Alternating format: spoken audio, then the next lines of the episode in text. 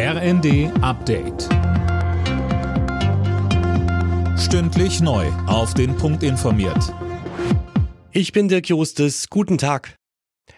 Donald Trump dreht im US-Wahlkampf immer mehr auf und sorgt mit seinen jüngsten Aussagen zur NATO weltweit für Empörung. Jetzt hat der Ex-US-Präsident nochmal nachgelegt und behauptet, er habe das Verteidigungsbündnis stark gemacht. Mehr von Tom Husse. Er habe schon während seiner Amtszeit Druck auf NATO-Partner gemacht und dann sei Geld in Strömen geflossen, so sieht es Trump. Der Republikaner hatte zuvor bei einem Wahlkampfauftritt gesagt, dass NATO-Länder, die nicht genügend Geld für Verteidigung ausgeben, bei einem russischen Angriff keinen Beistand bekommen sollten. Scharfe Kritik kam unter anderem von Bundeskanzler Scholz. Er findet, solche Aussagen seien einzig und allein im Sinne Russlands.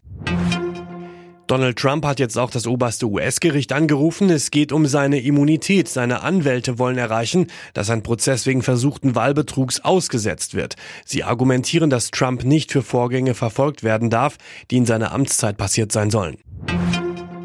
Gewaltandrohungen, Diskriminierung, Rassismus. Hass im Netz wird zu einem immer größeren Problem. In Berlin stellt Familienministerin Paus heute eine neue Studie vor, die sich genau mit diesem Thema beschäftigt.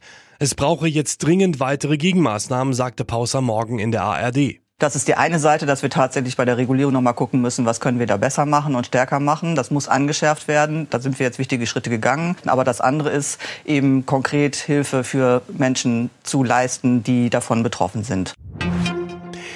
In der Fußball Champions League startet heute das Achtelfinale. Zum Auftakt empfängt RB Leipzig im Hinspiel den spanischen Pokalsieger und Tabellenführer Real Madrid.